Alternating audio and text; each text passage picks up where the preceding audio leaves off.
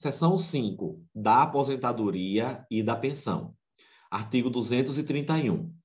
O membro do Ministério Público da União será aposentado compulsoriamente por invalidez ou aos 70 anos de idade e facultativamente aos 30 anos de serviço após cinco anos de exercício efetivo na carreira. Parágrafo 1 será contado como tempo de serviço para aposentadoria, não cumulativamente, até o limite de 15 anos o tempo de exercício da advocacia, de facultativamente aos 30 anos de serviço, porque houve a reforma né, previdenciária e mudou isso. Então, o que é que acontece? Como essa lei é pretérita à alteração constitucional, penso eu que deve utilizar a regra constitucional. Essa emenda 103, né? Parágrafo 2 O membro do Ministério Público da União poderá ainda ser aposentado voluntariamente aos 65 anos de idade, se homem, e aos 60, se mulher, com proventos proporcionais ao tempo de serviço. Parágrafo 3 Ao membro do Ministério Público da União do sexo feminino, é facultada a aposentadoria com serviços proporcionais aos 25 anos de serviço. Vide ADIM 994, dígito 0. Parágrafo 4 A aposentadoria por invalidez será precedida de licença para tratamento de saúde por período não excedente a 24 meses, salvo quando o laudo médico concluir pela incapacidade definitiva para o exercício de suas funções. Parágrafo 5 Será aposentado o membro do Ministério Público que, após 24 meses contínuos de licença para tratamento de saúde, for considerado inválido para o exercício de suas funções. Não terá efeito interruptivo desse prazo qualquer período de exercício das funções inferiores a 30 dias. Artigo 232. Os proventos de aposentadoria serão integrais. Parágrafo único. Para o cálculo dos proventos de aposentadoria, serão considerados os vencimentos do cargo imediatamente superior ao último exercido pelo aposentado, caso a aposentadoria se dê no último nível de carreira. Os vencimentos deste serão acrescidos no percentual de 20%. Artigo 233. Os proventos de aposentadoria serão revistos na mesma proporção e data em que se modificar a remuneração dos membros do Ministério Público em atividade, sendo também estendidos aos inativos quaisquer benefícios e vantagens novas asseguradas à carreira, ainda que por força de transformação ou reclassificação do cargo. Aqui, Maria, também tem que ver as mudanças posteriores que houve na Constituição quanto a esse tema. Porque nós sabemos que antigamente existia para os servidores públicos de modo geral a questão da paridade e da integralidade. Isto é, os servidores públicos se aposentavam com o salário integral, ou a remuneração integral, melhor falando. E a questão da paridade é, sempre que houvesse aumento nos servidores da ativa, também haveria para os da inativa e na mesma proporcionalidade. Houve uma alteração nessa regra, confesso que eu não sei ela memorizada, mas é bom quando a pessoa estiver escutando esse áudio, ela ficar atenta a essa questão. As mudanças constitucionais pertinentes à matéria, porque não tenho certeza se hoje os membros do Ministério Público continuam se aposentando com a integralidade e a paridade. Integralidade implica dizer que será aposentado com o seu, sua remuneração integral e a paridade. Sempre que houver aumento nos vencimentos ou remuneração do servidor ou membro da ativa também acontecerá para os servidores ou membros da inativa e na mesma proporção. Repito, é necessário analisar a questão sob a ótica constitucional, mormente nas alterações pertinentes à matéria de direito previdenciário. Artigo 234. O aposentado conservará as prerrogativas previstas no artigo 18, inciso 1, a linha E, e inciso 2, a linha E, bem como carteira de identidade especial, de acordo com o modelo aprovado pelo Procurador-Geral da República e por ele expedida, contendo expressamente tais prerrogativas e o registro da situação de aposentado. Artigo 235 pensão por morte devida pelo órgão previdenciário aos dependentes de membros do Ministério Público da União corresponderá à totalidade dos vencimentos ou proventos do falecido, assegurada a revisão do benefício na forma do artigo 233. Capítulo 3 da disciplina. Seção 1 dos deveres e vedações. Artigo 236 o membro do Ministério Público da União, em respeito à dignidade de suas funções e à da Justiça, deve observar as normas que regem o seu exercício e, especialmente, 1. Um, cumprir os prazos processuais. 2. Guardar segredo sobre assunto de caráter sigiloso que conheça em razão do cargo ou função. 3. Velar por suas prerrogativas institucionais e processuais. Quatro, prestar informações aos órgãos da administração superior do Ministério Público, quando requisitadas. Cinco, atender ao expediente forense e participar dos atos judiciais, quando for obrigatória a sua presença, ou assistir a outros, quando conveniente, ao interesse do serviço. Seis, declarar-se suspeito ou impedido nos termos da lei. Sete, adotar as providências cabíveis em face das irregularidades de que tiver conhecimento ou que ocorrerem nos serviços a seu cargo. Oito, tratar com urbanidade as pessoas com as quais se relacione em razão do serviço. Nove, desempenhar com zelo e probidade as suas funções. Dez, guardar decoro pessoal. Artigo 237. É vedado ao membro do Ministério Público da União: 1. Um, receber, a qualquer título e sob qualquer pretexto, honorários, percentagens ou custas processuais. 2. Exercer a advocacia. 3. Exercer o comércio ou participar de sociedade comercial, exceto como cotista ou acionista. 4 exercer, ainda que em disponibilidade, qualquer outra função pública, salvo uma de magistério.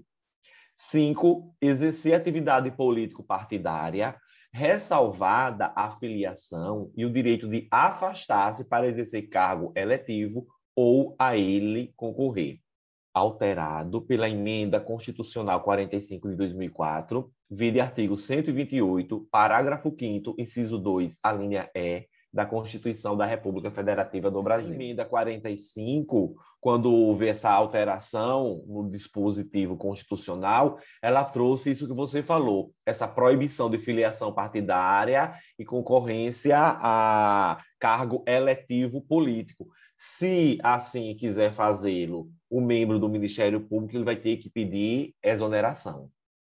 Questão de 2009. É vedado ao membro do Ministério Público: a. Exercer advocacia em juízo ou tribunal junto ao qual oficiou, antes de decorridos três anos de afastamento do cargo por aposentadoria ou exoneração.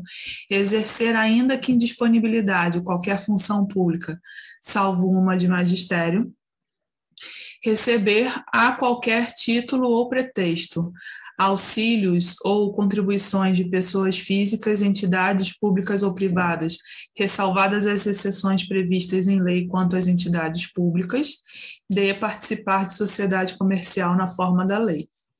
Artigo 128, parágrafo 5 da Constituição, leis complementares da União e dos estados, cuja iniciativa facultada aos respectivos procuradores gerais, estabelecerão a organização, as atribuições e o estatuto de cada Ministério Público, observadas relativamente a seus membros. 1. Um, as seguintes garantias: vitaliciedade após dois anos de exercício, não podendo perder o cargo senão por sentença judicial transitada em julgado B. Inamovibilidade, salvo por motivo de interesse público, mediante decisão do órgão colegiado competente do Ministério Público, pelo voto da maioria absoluta de seus membros, assegurada ampla defesa. Redação dada pela Emenda Constitucional 45 de 2004. C. Irredutibilidade de subsídio, fixado na forma do artigo 39, parágrafo 4 e ressalvado o disposto nos artigos 37, 10 e 11, 150, 2, 153, 3, 153, parágrafo 2 inciso 1. 2. As seguintes vedações. A. Receber a qualquer título e sob qualquer pretexto os honorários, porcentagens ou custas processuais, B. Exercer a advocacia. C. Participar da sociedade comercial na forma da lei. D. Exercer, ainda que em disponibilidade, qualquer outra função pública, salvo uma de magistério. E. Exercer atividade político-partidária. F. Receber a qualquer título ou pretexto auxílios ou contribuições de pessoas físicas, entidades públicas ou privadas, ressalvadas as exceções previstas em lei. Vamos lá, a letra C. Ele bota assim, ó, receber a qualquer título ou pretexto auxílios ou contribuições de pessoas físicas, entidades públicas ou privadas, ressalvadas as exceções previstas em lei. É, no texto constitucional não tem, Maria, no finalzinho, quanto às entidades públicas. Ele morre no lei, já previstas em lei. Olha só que maldadezinha fizeram. E as demais todas são vedadas de fato. Exatamente. Porque ó, essa questão de exercer no juiz os três anos, é aquela história da fosse uma quarentena, realmente está proibido. Mas ele só pode exercer uma função pública, exceto de magistério, tá certo, né? E então, realmente, como você disse, todas as demais estão vedadas. E essa está vedada, mas não está totalmente correta, porque ele foi além do que o texto constitucional determina. Seção 2. Dos impedimentos e suspeição. Artigo 238. Os impedimentos e as suspeições dos membros do Ministério Público são os previstos em lei. Seção 3. Das sanções. Artigo 239. Os membros do Ministério Público são passíveis das seguintes sanções disciplinares: 1. Um, advertência. 2. Censura.